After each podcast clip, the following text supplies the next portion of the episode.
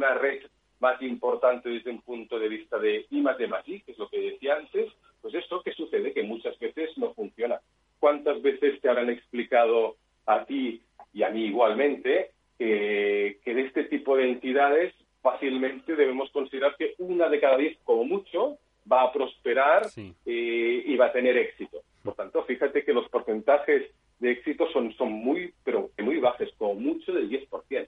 Por tanto, eh, sí que es verdad que la facilidad en cuanto a la generación de este tipo de entidades nos podría llevar a la conclusión de que es tan fácil que también es tan fácil que vayan mal, pero desde el punto de vista esto ya estaba en la propia idiosincrasia del tipo de entidades que estamos hablando.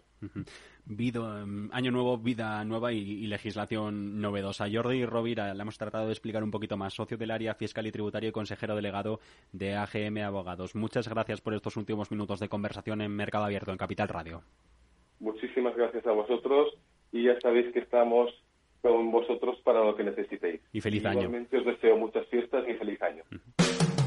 La vida es de los valientes, pero también de los precavidos. No te la juegues con las inclemencias y usa neumáticos todo tiempo. Se adaptan a cualquier superficie y temperatura. Aumenta la seguridad en carretera. Es un consejo de la agrupación de fabricantes de neumáticos impulsada por Bridgestone, Continental, Goodyear, Michelin y Pirelli. Para más información, visita la web www.cuidatusneumáticos.com. Mario, que eso de que no te da tiempo a pillar el tren. No te preocupes, que lo he mirado y hay un tren cada hora. Así que nada, salsero, duchita fría, cafetito para la resaca y ya te estás viniendo que está tu ahijao y toda su clase esperándote. Niños, saluda al Tito. ¡Tito! En Renfe tenemos la mayor frecuencia de trenes de este país. Nadie te da más. No todos los trenes son como Renfe. Renfe, tu tren. ¿Nuevo invirtiendo en bolsa o ya eres todo un experto? Lo mejor en cualquier caso es hacerlo con XTB, tu broker. Compra acciones y ETFs de cualquier mercado y sin comisiones hasta 100.000 euros al mes. Accede además a la mejor formación en español. Entra en xtb.com, la inversión pensada para todos. A partir de 100.000 euros al mes, comisión del 0,2%, mínimo 10 euros. Invertir implica riesgos. En Darwinex hay más de 100 millones de euros buscando traders con talento. Ya hemos pagado más de 4 millones en comisiones de éxito. Si te tomas el trading en serio, únete a Darwinex. Capital en riesgo. Datos actualizados el 16 de septiembre de 2022. ¿Nuevo invirtiendo en bolsa o ya eres todo un experto? Lo mejor en cualquier caso es hacerlo con XTB, tu broker. Compra acciones y ETFs de cualquier mercado y sin comisiones hasta 100.000 euros al mes. Accede además a la mejor formación en español. Entra en xtb.com, la inversión pensada para todos. A partir de 100.000 euros al mes, comisión del 0,2%, mínimo 10 euros. Invertir implica riesgos. ¿Está pensando en montar una empresa pero no se atreve a dar el paso en solitario?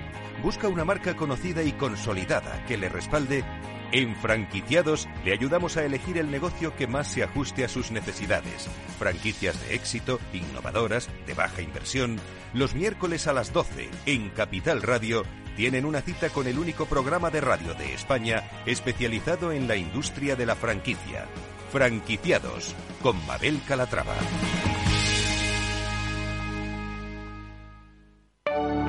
En Arquia Banca nuestros clientes son lo primero, por eso les ofrecemos soluciones de inversión personalizadas y adaptadas a su perfil de riesgo. Nuestro método, diseñamos una estrategia a largo plazo, combinando fondos consolidados y diversificados tras realizar un exhaustivo análisis de los mercados y las tendencias globales. Arquia Banca, cuidamos de su patrimonio como si fuese nuestro. Puede consultar los folletos informativos y los documentos con los datos fundamentales del inversor en los registros públicos oficiales de la CNMV, así como en www.arquia.es y oficinas de Arquia Banca. Mercado Abierto con Rocío Arbiza. Cuando te vi venir no tuve que pensarlo, tuve claro Tanta fragilidad, algo quieres buscar con tu descaro. No gires sobre mí bailando.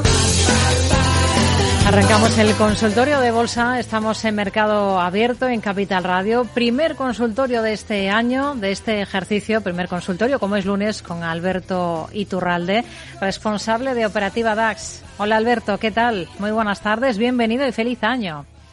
Muy buenas tardes, muchas gracias y feliz año para todos. ¿Qué tal ha arrancado este 2023? ¿Con qué pie? Bueno, hace unos días dejábamos el año con un eh, DAX tremendamente aburrido y continúa igual. Nuestro índice IBEX ha tenido un poquito más de subida que los demás. Estaba un poquito, está relativamente bien durante la sesión de hoy, pero en principio el mercado está como comentábamos justo antes de terminar lo más probable es que lo que veamos durante las próximas semanas sean caídas. Ahora bien, como el arranque de ese movimiento bajista, sobre todo en los índices que más van a caer, es decir, probablemente tanto DAX como Dow Jones, ahora serán los que más probablemente van a recortar de manera inmediata, ese inicio de las caídas ha sido muy vertical, lo lógico es que ahora, antes de continuar a la baja, veamos ciertos rebotes hasta la zona de resistencia ahora, que era justo antes el soporte que acabamos de romper. En el caso del DAX, la zona 14.200 es normal que veamos. El IBEX está por libre y hay más índices que de algún modo funcionan aparentemente por libre y tiene que ver sobre todo con el hecho de que son índices que eh, han funcionado menos bien en las subidas durante estos últimos meses. Con lo cual, yo les sugiero que tengan esa referencia que estoy dando al respecto del DAX y nuestro IBEX, desde luego, tiene pinta de que sí, también tendrá recortes, pero desde luego no tan fuertes como los que probablemente veremos en Alemania. Hmm.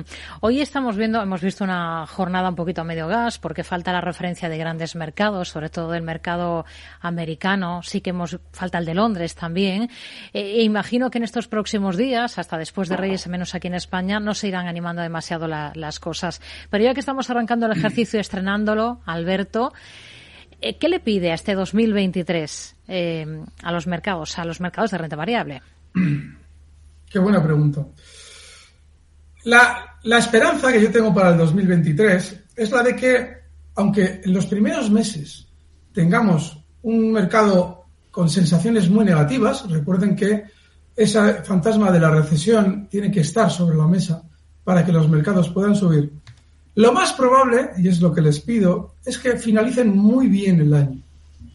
Probablemente el sentimiento que estamos viendo de dudas sobre la economía se resuelva al alza. Históricamente siempre lo ha hecho. Y es muy probable que ahora sea así. De manera que aunque en ese primer trimestre o semestre incluso de 2023 yo espero recortes, sí le pido y espero de él que durante el segundo nos dé bastantes alegrías, muchas más de, los, de lo que la gente piensa. Piensen que eh, estos entornos económicos de recesión, guerras, todo este tipo de cosas, en general no animan a los inversores y más bien en rebotes les dan la oportunidad de salir del mercado. Eso lo tiene que comprar alguien, que siempre son los mismos, son esos grandes bancos de inversión que están siempre dando las opiniones diferentes a lo que están haciendo en el mercado. Y eso probablemente se resuelva a final de año al alza. De manera que si durante esta primera parte del año sucede eso negativo, esa precesión, esa sensación de futuras caídas, no olviden lo que estamos comentando ahora. Porque probablemente sí, probablemente tengamos susto, sobre todo en los valores tecnológicos que se habían beneficiado más durante la pandemia, pero lo más normal es que la cosa termine mejor de lo que esperamos. Bueno, el fantasma está, ¿eh? El fantasma está sobre la mesa. En estas primeras horas del, ejercicio prácticamente, la, directora gerente del Fondo Monetario Internacional se ha acordado, eh, se ha encargado de recordárnoslo, esa desaceleración al mismo tiempo además en los grandes, eh, en las grandes, tres grandes economías, Estados Unidos, la Unión Europea y China. Bien. Ustedes Nunca piensen que un responsable monetario mundial, Fondo Monetario, Banco Central Europeo, FED, está hablando para decirles a ustedes qué va a pasar. No. Está hablando para hacerles a ustedes actuar o no actuar.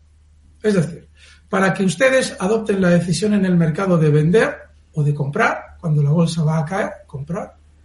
O bien de que ustedes no compren cuando la bolsa va a subir. Eso implica que su labor consistirá muy probablemente en recordarles continuamente que las cosas están muy mal, para que ustedes no compren. Esos responsables monetarios, el último interés que tienen es favorecerles a ustedes. Es el último. Favorecen siempre a la voz de su amo. Y su amo es el sistema financiero que les ha colocado ahí. Con lo cual, no tengan nunca en cuenta esas opiniones, salvo para utilizarlas como indicador contrario. Nunca. porque no tienen absolutamente ningún interés en favorecerles a ustedes o ayudarles, pongamos el caso, a que sean prudentes económicamente, porque la economía va a ir mal y todas esas cosas que quizás algún ingenuo cree. No, no, no. La única intención de esas declaraciones es hacerles a ustedes actuar o no en el sistema financiero.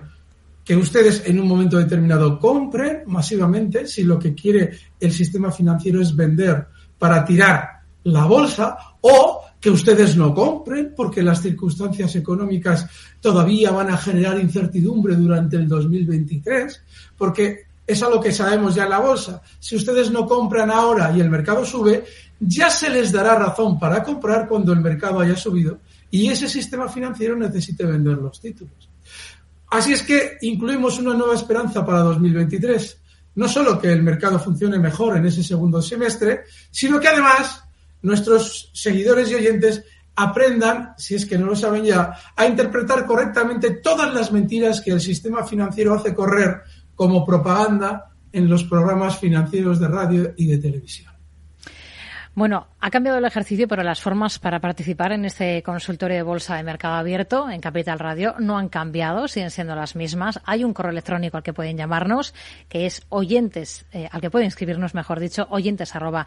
También hay un número de teléfono, en este caso sí pueden llamarnos al 91 283 33 33 y a través de WhatsApp nos pueden dejar pues notas de audio con esas consultas que nos quieran hacer llegar al 687-050-600. 687-050-600. Vamos a comenzar, si le parece, mm, Alberto, con un correo electrónico, el que nos envía Roberto, preguntando mm. por Ferrovial. Pide un stop, así que entendemos que está posicionado en la compañía constructora española.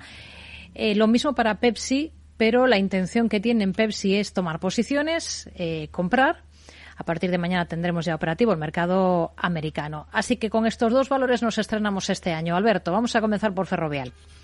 Sí, dime por favor el RIC de Pepsi. Ferrovial ya la tengo, pero mira a ver si consigues, mientras explico Ferrovial de Pepsi, que no lo encuentro. Bueno, mira, eh, en el mercado normalmente hay una, un, un, pantallazo, un vistazo, no hace falta que utilicéis unos gráficos muy profesionales. Hay cosas que lo vais a ver en cualquier página que os refleje el gráfico de una compañía, en este caso de Ferrovial. Y es por qué no hay que estar en un bolo. Si lo veis en pantalla ahora mismo, Ferrovial tuvo un tiempo alcista, claramente alcista, y lleva años en los que no ha hecho absolutamente nada relevante que nos haga pensar que tiene una tendencia y dice, bueno, esto está alcista, esto está bajista. Cero marcó sus máximos previos a la caída del coronavirus en 28.90, cayó durante la crisis del coronavirus hasta 15.60 en ese mes fatídico. Bueno, pues desde entonces sí, ha rebotado, se ha mantenido lateral. Durante los últimos dos años ha realizado un movimiento lateral estrechísimo y no hay nada, nada. O sea, no hay... A ver, cuando sale un valor así en esta situación en un consultorio, de lo que no tengo ninguna duda es de que quien pregunta por él no ha mirado en ningún momento el gráfico. Es imposible que habiendo mirado ese gráfico hayamos tenido interés en la compañía. Pero en mirarlo, ya les digo, no solamente en un programa de bolsa que te da más o menos los gráficos bien, no, no, en cualquier página. Es evidente, es una tendencia clarísima lateral, que no tiene ningún interés. Y como este hay muchos. Así es que yo no lo tocaría. Me pregunto, Sí, el ticker es eh, PEP, PEP. PEP. sí, mercado americano. Vale. Bueno, a ver, este tiene más sentido, porque este es un valor alcista que está sobre, a ver, a ver, a ver, PEP, no, no tengo gráfico actualizado. PEP, no, no me sale actualizado. Vaya. A ver, no entiendo por qué. Si está funcionando correctamente, vamos a ver, a ver qué pasa con. A ver si lo resuelvo. Quizás no sea el. el bueno, algo de aquí. Hay algo, de aquí que no cuadra con el dato.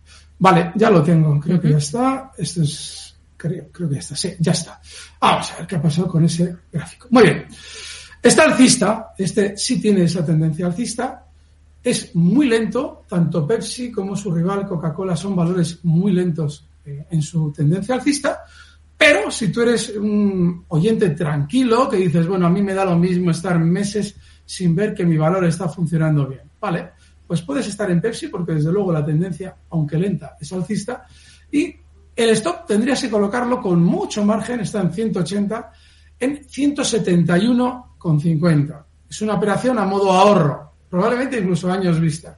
Y bueno, pues si quiere continuar como durante los últimos años, tu siguiente objetivo estaría en 200. Pero puedes llamar el año que viene para ver qué tal va esa estrategia. Estamos en el 2023 hasta el 2024 nada. Así es Pepsi. Hmm. Bueno, vamos a ir con más dudas. Venga, vamos a escuchar esta nota de audio que nos ha dejado uno de nuestros oyentes. Buenas tardes, señor Iturralde y Rocío. Muy feliz, muy feliz año para los dos y el grupo, el equipo. Y señor Iturralde, 30 mil dólares en dólares, claro está, para meterlos en tecnológica. ¿Cuál y cuándo? Quiero decir, ¿cuál dentro de las tecnologías potentes? Amazon, Apple, Microsoft. Yo no me iría más allá porque mi Alphabet y, y alguna otra más de, de los tipo Intel y demás no, no acaban, nunca me acabaron. Mira que he invertido en ellas. ¿Y cuándo? ¿Cuándo? Allá para el mes de abril, mayo, marzo. ¿Y cuál? Gracias. Bueno, pues eh, una de las claves de este ejercicio, después del varapalo de las tecnológicas del último año, saber cuándo volver a incorporarse. Y sobre todo, en qué valores. Él nos daba un ramillete de tres títulos. Que si le parece podemos mirarlos. Le felicitamos también el año, pero es como si usted me pregunta a mí, a ver, Iturralde, vamos a ver. Mm, ¿Cómo voy a morir más a gusto? ¿Con una puñalada, un tiro en la sien? Intento alargar el brazo para ver si el rifle da de sí. Y, a ver, ¿voy a morir mejor a las 7 de la tarde o lo voy a hacer mejor a las 10 de la noche? No lo sé están en tendencia bajista. Y hay algo, tengan en cuenta un dato muy importante. En el mercado, el factor tiempo es introducir una variante más complejísima. A veces sí tenemos una idea de, bueno, pues, hombre, yo calculo que tal y como lo están haciendo, para primavera, pues probablemente, pero valores bajistas que han tenido exceso alcista. El otro día, la semana pasada, en dos intervenciones explicaba lo de Tesla se ha multiplicado por 17 y ahora está cayendo como un puñal.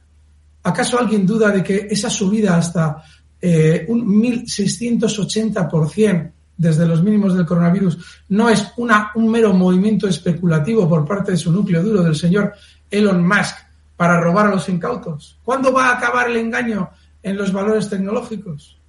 No soy adivino. Pero dele la vuelta a la, pregunta. Plantéese qué tendría que ver a la vista del gráfico, de, los gráficos de estos tres valores que nos menciona. ¿Qué tendría que, ver en ese gráfico? ¿Qué niveles llegar a tocarse? Para que ahí diga, pues sí, aquí me lo puedo plantear. Vale, Esa está, has dado muy bien la vuelta a la pregunta, Rocío. Vamos a quitar el factor tiempo de la mesa y vamos a los niveles. Y yo he abierto el de los tres, el que menos mal está, que es Microsoft de los que él ha citado. Fíjense, dentro del sector de la tecnología, Microsoft que ha tenido mucho recorte, más del 30% durante estos, este último año, hombre, tienen menos recorte que, pues yo qué sé, esas Meta o esas Tesla. Yo hace unos meses explicaba por qué las zonas desde las que estos valores rebotaron en el coronavirus son importantes. Es decir, el máximo previo al coronavirus 190, esa zona es muy importante. Bueno, pues si Microsoft tuviera la gentileza de seguir cayendo hasta zonas de 190, está ahora mismo en 239, bien, pero yo le sugiero que nos llame entonces para ver si efectivamente está dibujando algo parecido a un giro al alza.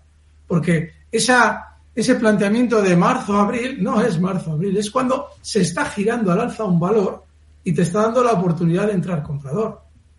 Es que la, la, bolsa no funciona. Eh, a ver cómo lo explico. Esto se lo preguntan a una persona que se dedica a gestionar fondos y él le contesta. Y a una persona que vive de la bolsa no le puede contestar. Porque la bolsa no se concibe en conceptos de todo el sector bajista, dígame uno para comprar y, dígame qué mes compro. ¿Eso, ¿Eso qué es eso? No, tendrá que dejar de caer y ahí, sea el mes que sea, realizar un giro alfa. Esta respuesta no es solo para nuestro oyente a que le agradecemos la pregunta. No, no, es en general. Los valores tienen que dejar de caer y eso lo hacen normalmente porque una vez que han caído van realizando un giro al alfa y ahí puedes comprar, sea el mes que sea. Y normalmente lo hacen cuando llegan a un soporte muy importante. ¿Cuál es el más importante? Pues niveles de 190 en el caso de Microsoft. Pero cuando llega a ese, a ese punto.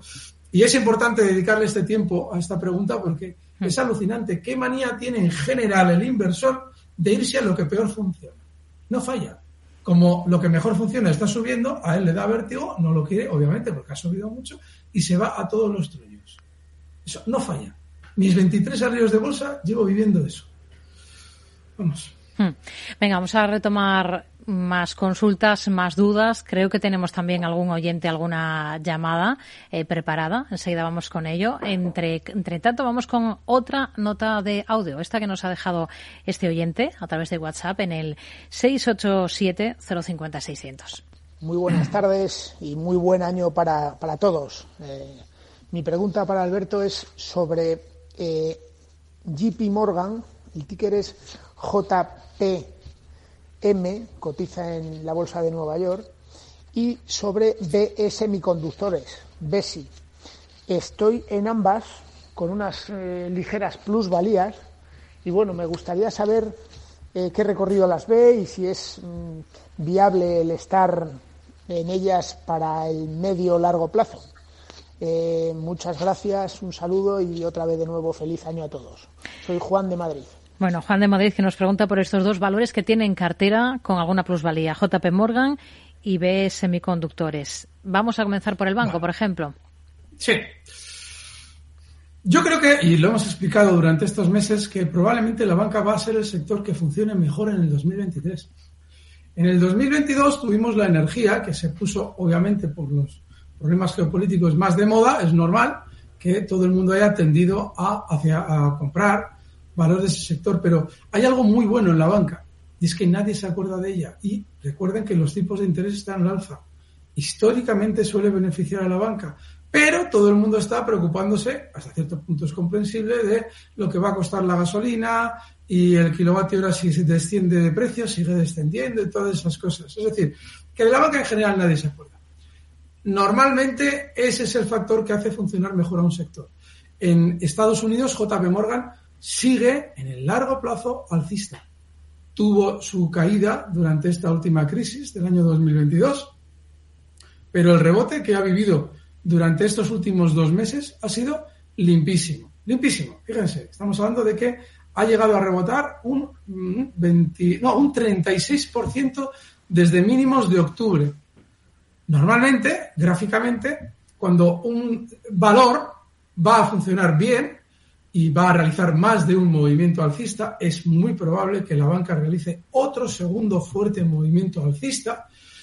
El primero se tiene que mm, realizar como ha sido, es decir, muy rápido, un movimiento de subida en, dentro del cual apenas hay recortes, para que ustedes los incorporen, se reduce la volatilidad en esos valores, se mueven con aparente más tranquilidad, pero al alfa continua para que vosotros no compréis.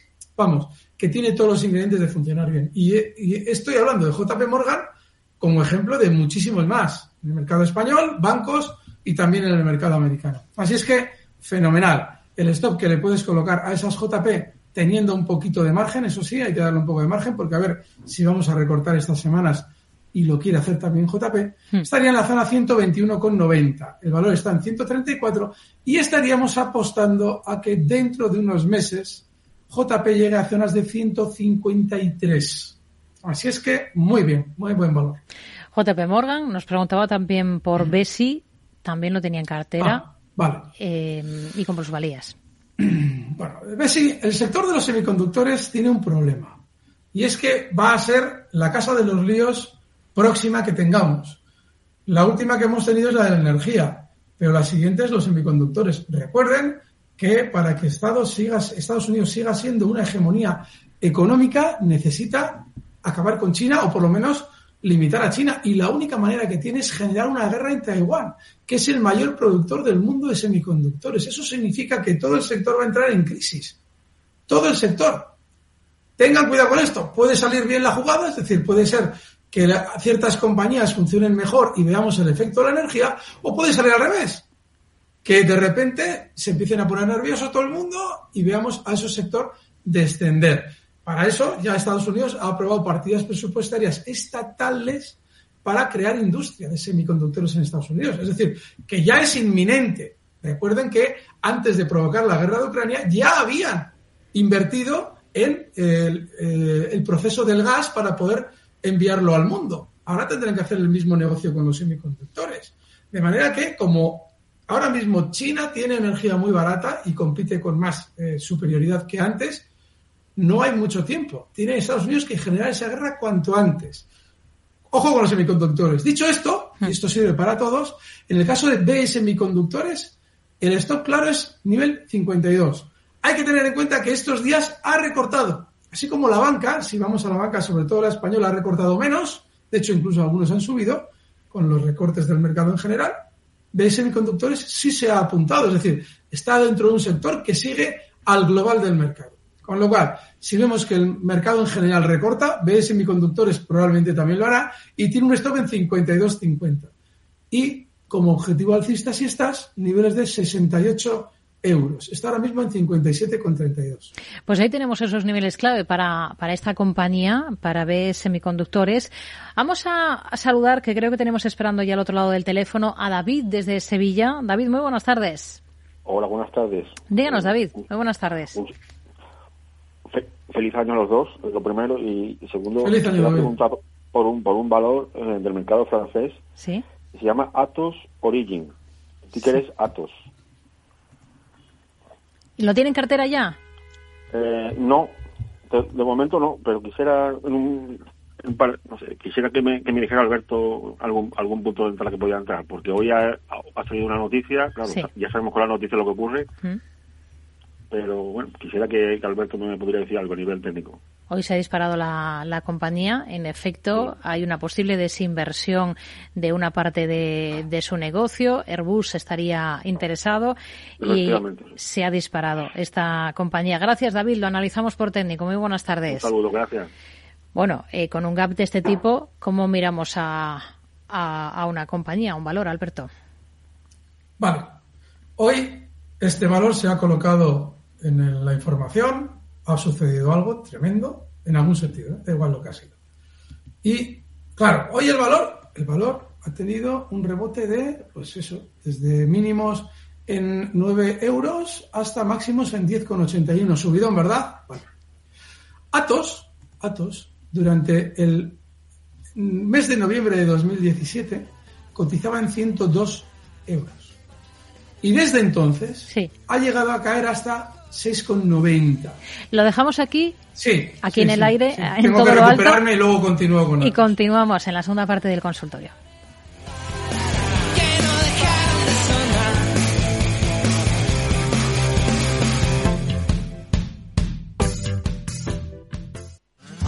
Los roscones del corte inglés son los mejores? ¿Por su elaboración tradicional con masa madre? ¿Por su exquisita fruta escarchada? ¿Por su 100% nata en los rellenos de nata? O por la gran sorpresa que te puede tocar. Porque hasta el 6 de enero tienen 25.000 euros en premios. Vales de hasta 1.000 euros y grandes sorpresas de viajes el corte inglés. ¡Feliz roscón! En Supercor, Hipercor y Supermercado el corte inglés. Los robots escuchamos Capital Radio. Es la radio más innovadora. Oímos a Saragot con Luis Vicente Muñoz. Ahí le has dado. Esto es Capital Radio. Di que nos escuchas. En Hospital HLA Universitario Moncloa cuidamos de ti y de tu tiempo con un servicio de urgencias ágil y eficiente las 24 horas, los 365 días del año. Urgencias pediátricas y de adultos con profesionales altamente cualificados y tecnología de vanguardia. Hospital Moncloa, contigo cuando más lo necesitas. Estamos en Avenida Valladolid 83. Capital Radio. Siente la economía. ¿Está pensando en montar una empresa pero no se atreve a dar el paso en solitario?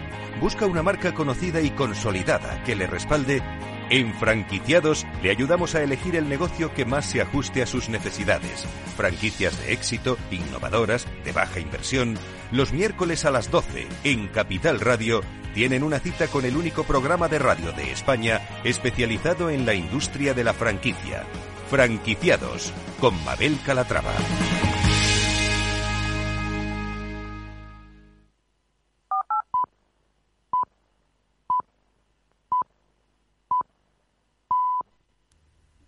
Las seis y media de la tarde, una hora menos, si nos escuchan desde Canarias, estamos en Mercado Abierto, en Capital Radio. Estamos en el primer consultorio de bolsa de este año con Alberto Iturralde, responsable de Operativa DAX. Enseguida retomamos con ese análisis de datos y con el análisis de más gráficos de compañías, pero antes, agenda de cara a la sesión de mañana, Javier Luengo.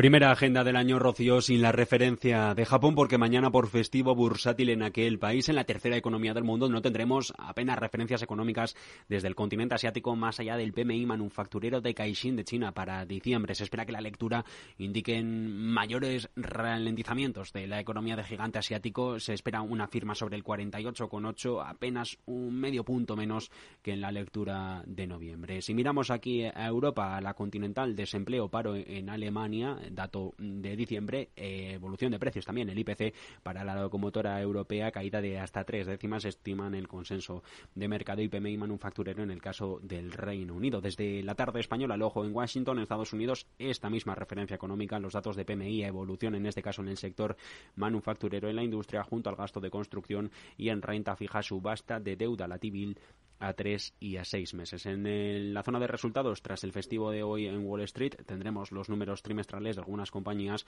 como es el caso de la gestora PIMCO tras el cierre del mercado o Voyager Digital. Es el momento de ilusionar, el momento de sorprender con una selección única de marcas y ofertas que son todo un regalo. Disfruta de hasta un 40% de descuento para tus compras de moda, belleza, complementos, deportes y mucho más. Feliz 2023. El corte inglés en tienda web y app. Mercado Abierto con Rocío Arbiza. Cuando te vi venir no tuve que pensar, lo tuve claro. Tanta fragilidad, algo quieres buscar con tu descaro. No gires sobre mí bailando.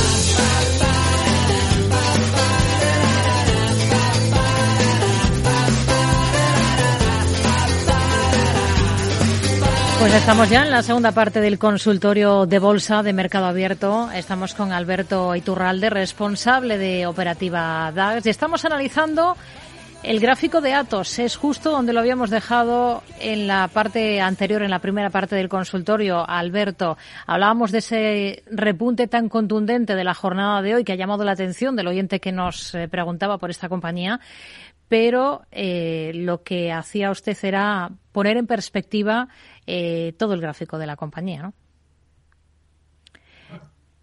Es algo imprescindible. Cuando vamos a poner atención en una compañía y vemos el gráfico, tenemos que mirar el gráfico. No, no, no como yo lo voy a mostrar ahora. Este oyente tiene que ir sí o sí a los gráficos de Capital Radio, que ponemos así el gráfico y decimos, ¡anda! ¿Cuánto sube? ¡Qué barbaridad! Este es el gráfico. El gráfico no es lo que ha subido hoy, sino lo que ha caído en los últimos cinco años que nadie nos ha explicado tan bien como la subida de hoy. ¿Por qué el valor viene cayendo desde 100 euros hasta marcar mínimos en 6, 7 euros? Y claro, tiene una gran sobreventa. Cuando un valor tiene una gran sobreventa, lo normal es ver lo que vemos en días como hoy. Puede pasar mucho tiempo sin que se vea, pero de repente un día tiene un calentón de más del 10% y bueno, aparecen muchas noticias y es por esto, es por lo otro. todavía no nos han explicado por qué ha caído ese noventa y tantos por ciento. No. Y que esto puede seguir subiendo, sí, pero esto no es un valor a analizar. Nadie puede analizar esto. Esto es un valor de lotería. Si usted dice, bueno, voy a echar una moneda al aire y si sale cara, compro, si sale cruz, no compro pruebe, ese, análisis es más riguroso de lo que nadie le pueda decir de este valor. Porque siendo muy bajista, claro que va a tener rebotes rápidos como el de ahora. Y no dude de que esos rebotes, bueno, tienen una explicación súper lógica, alguien se la contará. Pero nadie le ha explicado por qué este valor es tan bajista. Con lo cual es un valor para ludópatas. Entonces, es mucho más riguroso el proceso de análisis que le he explicado antes. Una moneda al aire y lo que salga. Antes citaba Celsa, eh, perdón, Tesla, al hablar de, mm. compañías eh, tecnológicas en Estados Unidos. Hay un oyente que nos escribe, Juan, preguntando por el valor. Nos dice que está corto, entre otras cosas, con cuatro CFDs, con muy poco dinero, nos dice, en Tesla. ¿Para una posición corta, Alberto? Sí, sí, a ver, cuando nos encontramos en situaciones muy especiales, como la que ha vivido Tesla, eh, un 1.680% de subida desde los mínimos que marcó en el coronavirus. Entonces, claro, ahora está en proceso de caída, está restando todo ese, ya veremos si es todo, todo ese 1.680% de caída el que resta o es gran parte del que desde luego ya ha restado buena parte de él. Entonces, ¿qué es lo que hay que hacer en estas situaciones? Primero, muy bien si esos cuatro CFDs de los que él habla son poca parte de su capital. Fantástico. ¿Por qué? Porque te ves expuesto en la trayectoria bajista a rebotes. Recordad que en las trayectorias, en las tendencias bajistas, los rebotes son muy rápidos. No muy profundos. Es decir, no, no restan toda la caída porque entonces ya no sería bajista el valor. Pero sí muy rápidos. Entonces tú, para poder especular dentro de la tendencia bajista en el lado corto, tienes que estar preparado para ampliar tu stop, para que uno de esos rebotes no te saque. Entonces, yo creo que el planteamiento que él hace está muy bien. El, ahora mismo, quizás el stop de cortos, fíjense, está en 123 Tesla y podría rebotar tranquilamente hasta niveles de 155, pero tranquilamente, porque tiene una gran sobreventa. Eso no significa que su tendencia bajista ha terminado. De hecho, tiene pinta de rebotar estos días. ¿eh? Mm, tiene pinta.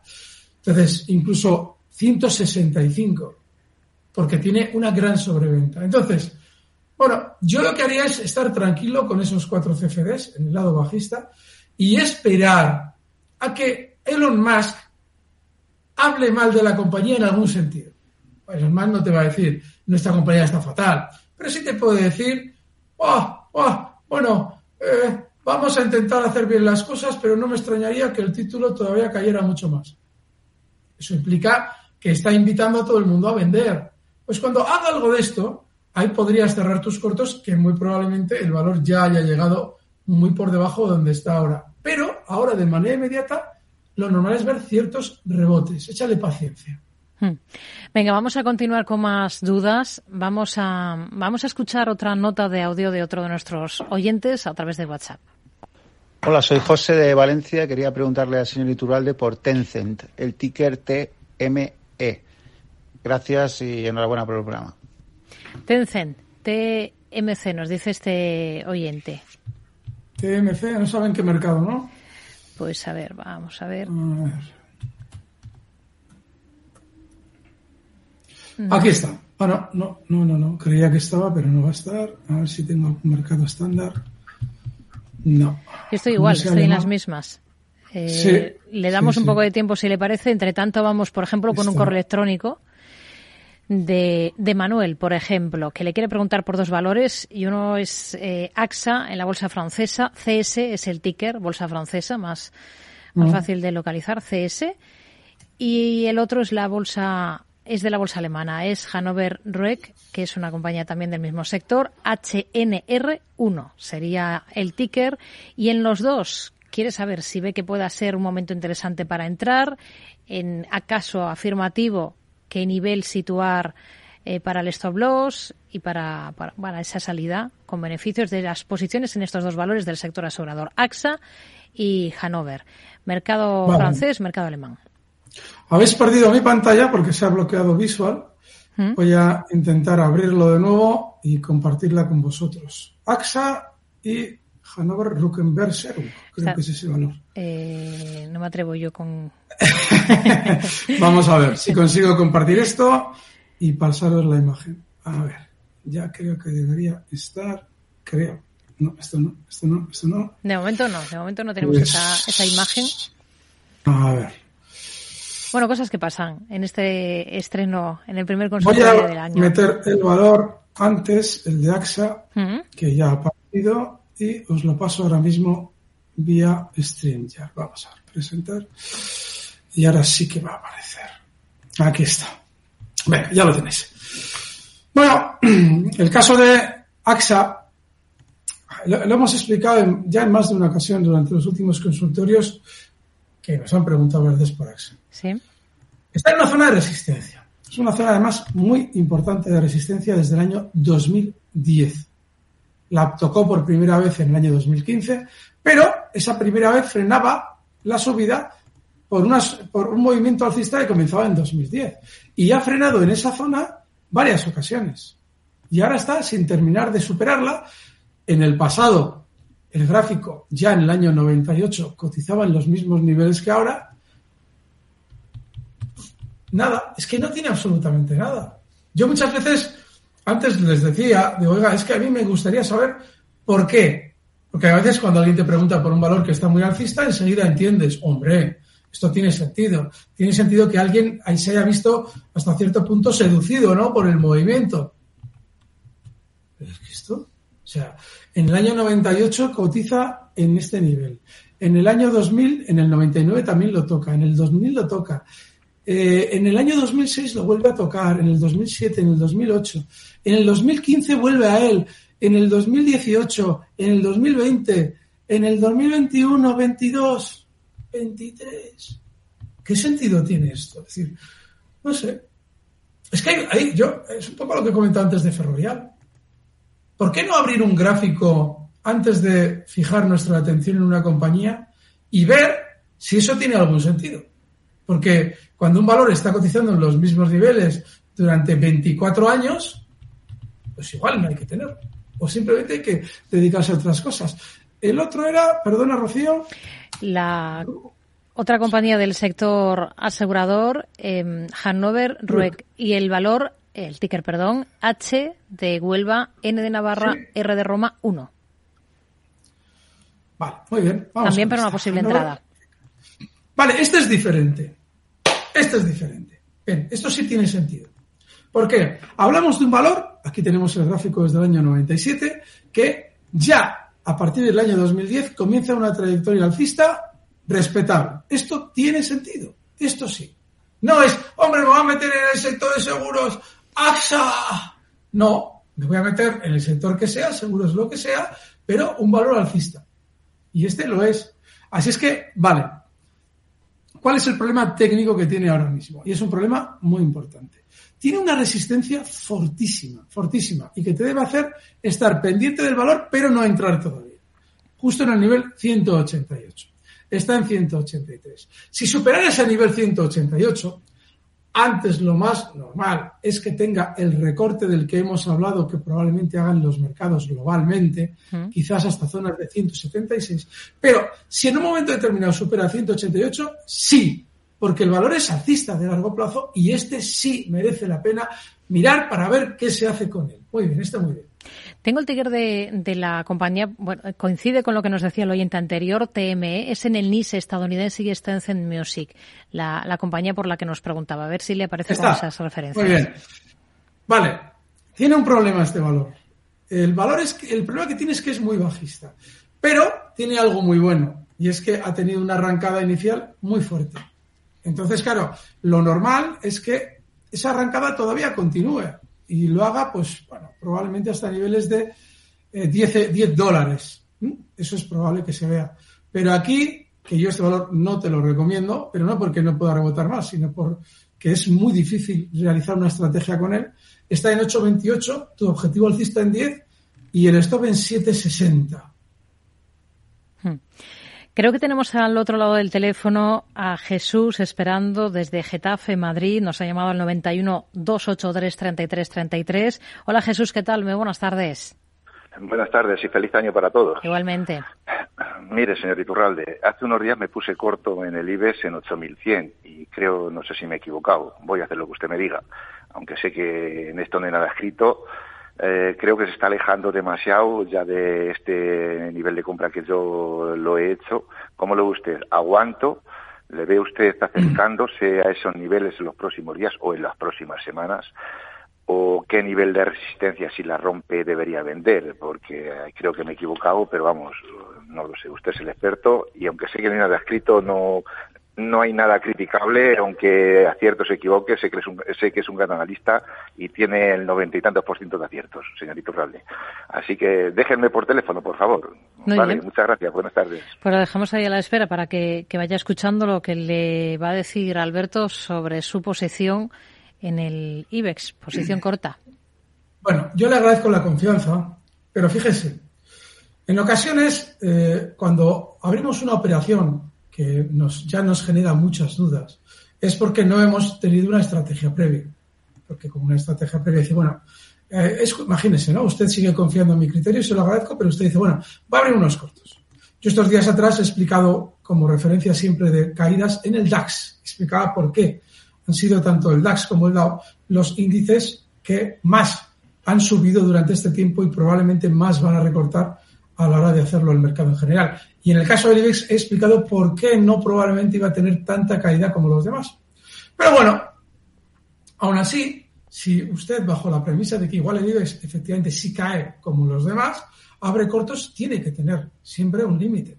Cuando se especula con índices, ya estamos hablando de derivados, indefectiblemente son derivados, hay el riesgo del apalancamiento, si estamos en derivados, y eso ya tiene que ser un poquito más profesionalizado que el de intuir que, hombre, que el IBEX igual recorta y voy a abrir cortos. ¿no?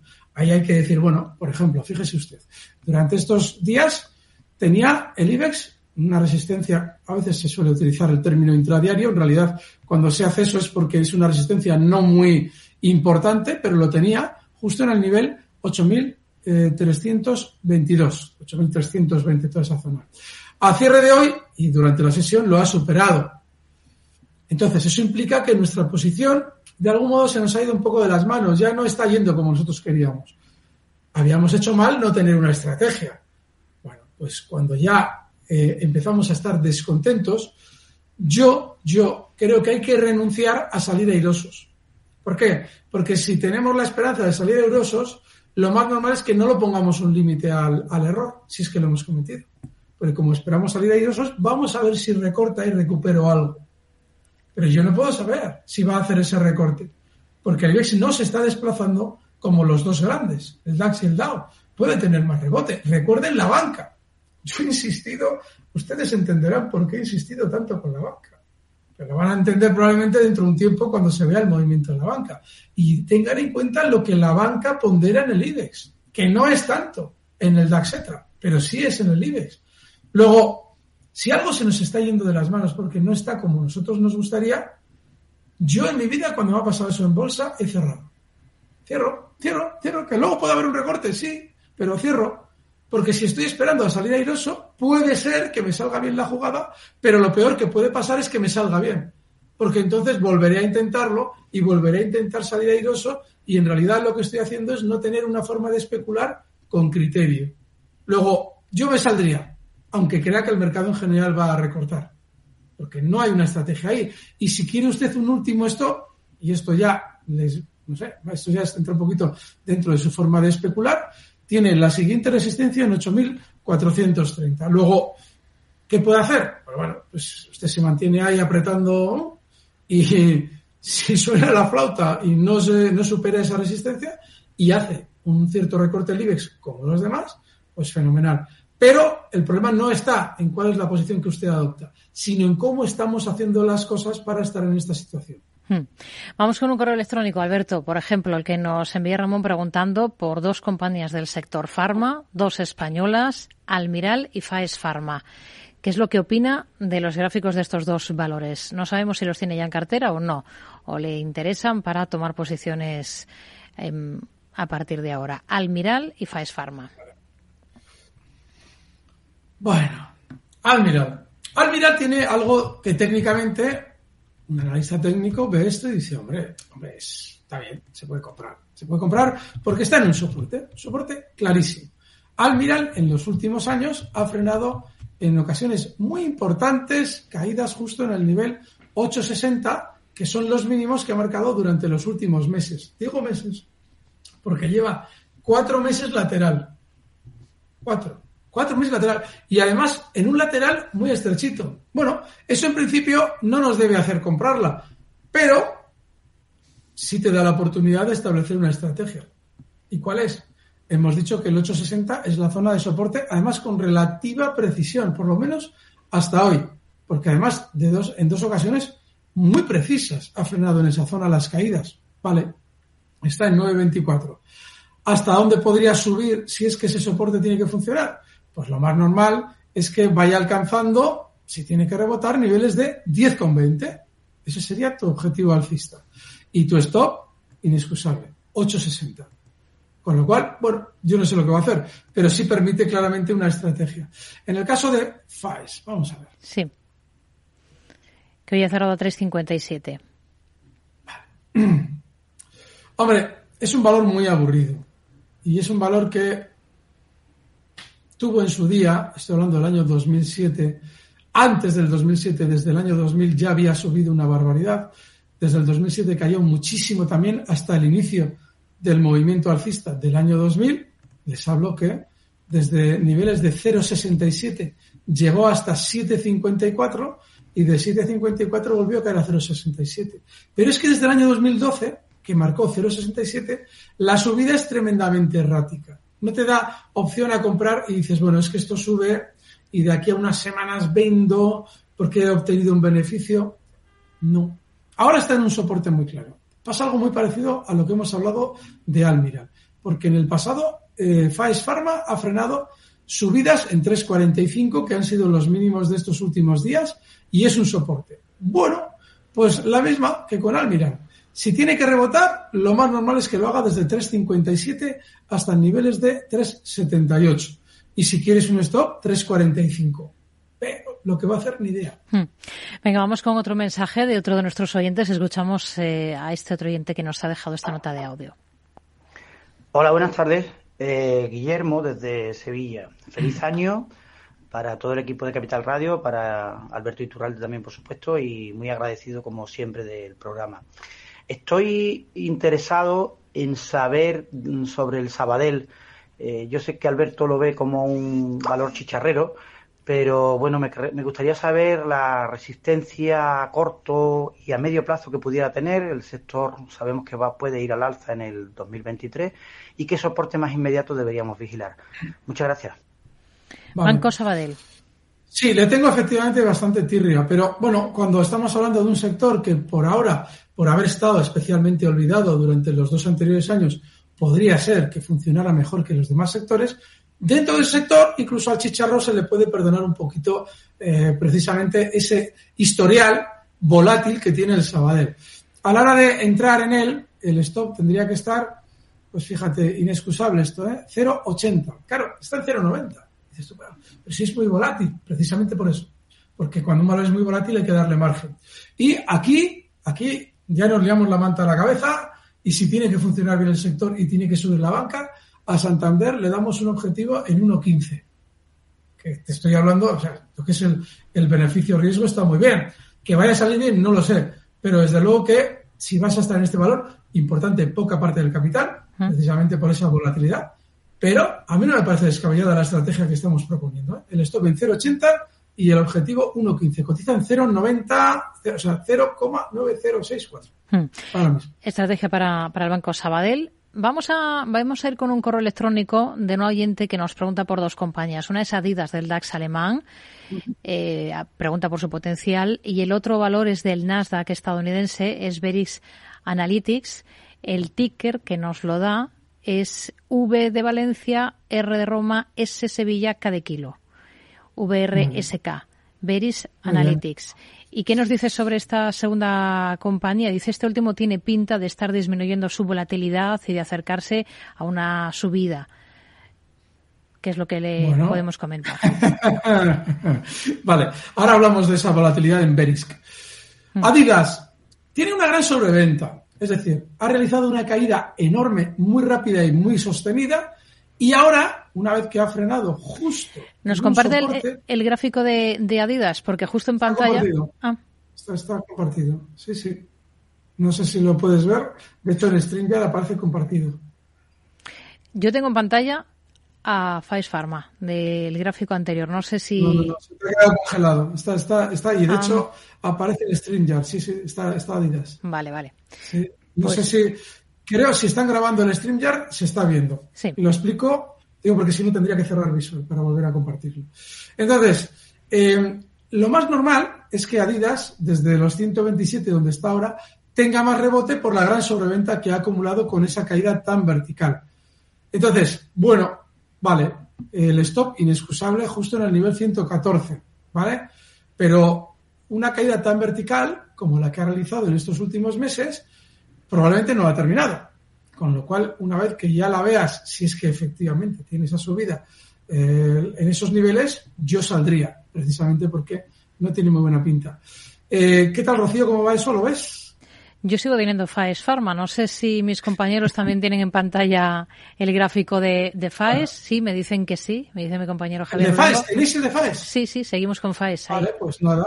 Voy a, voy a volver a compartir. No hay ningún problema. Más que nada, correcto. para echarle un vistazo. A ver, tenéis otra vez el gráfico. No sé si ahora ha cambiado. Este es Verisk. Verisk, perfecto, ahora sí. Vale, venga, perfecto. Entonces, el de Adidas es el que voy a poner ahora mismo, por si tampoco ha salido la grabación de YouTube. Esta es la caída vertical a la que he hecho referencia y esta es la zona de resistencia 94 que ha frenado también la caída, es decir, ha sido tremendamente fiel a la hora de respetar las zonas de control y ahora está rebotando. Ese rebote por la gran sobreventa que tiene probablemente le vaya llevando durante los próximos, las próximas semanas, a ver si consigo, aquí está, hasta niveles muy probables de... Eh, esta zona en niveles de 140, es probable que se vean, incluso un poquito por encima. Bueno, yo ahí saldría. El stop en 114, que son justo los mínimos que hemos visto en Adidas durante estos últimos días. Verisk Analytics. Analytics. Vale, este valor está justo en una zona de soporte. Él nos ha hablado de que ha reducido su volatilidad. Yo creo que no lo ha hecho, no ha reducido la volatilidad, pero lo va a hacer. Es decir, está muy bien la referencia que él nos ha dado por la volatilidad. Fijaos, este es el caso típico, típico, y esto cuando os lo encontréis, tenedlo en cuenta siempre, de un valor que en un momento determinado, habiendo sido muy alcista durante mucho tiempo, se vuelve lateral, pero ese movimiento lateral claramente está respetando zonas clave. La veis aquí como el movimiento lateral se desarrolla siempre por encima del nivel 162 y bueno, pues claramente, y este allí el oyente lo ha visto muy bien, es un soporte muy claro. Esa volatilidad veremos si efectivamente se reduce de aquí a unos meses, pero tú esto lo tienes muy claro. 162, cotiza en 176. ¿Y cuál podría ser tu objetivo alcista? Pues tu objetivo alcista podría estar rondando tranquilamente en las zonas de 197. Ese sería el objetivo alcista para Verisk Analytics. Pues nos quedamos con estos niveles clave en esta compañía. Alberto Iturralde, responsable de Operativa DAX, un placer como siempre y hablamos la próxima semana. Muy buenas tardes. Gracias, fuerte abrazo.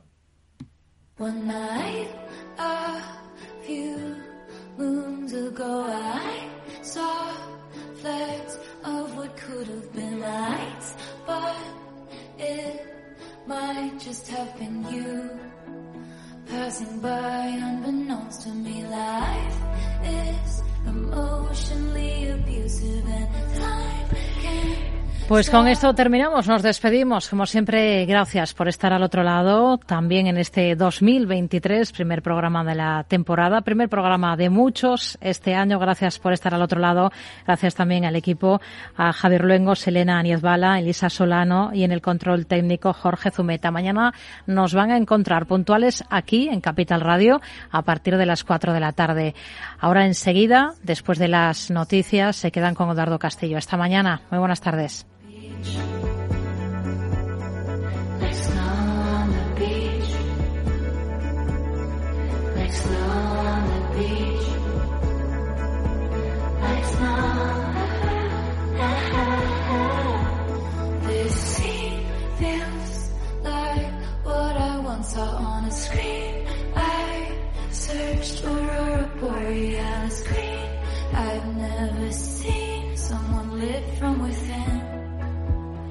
Blurring out my periphery, my smile is like I won a contest and to hide that would be so dishonest and it's fine to fake it till you make it till you do till it's true. Now it's like snow at the beach, weird but fucking beautiful.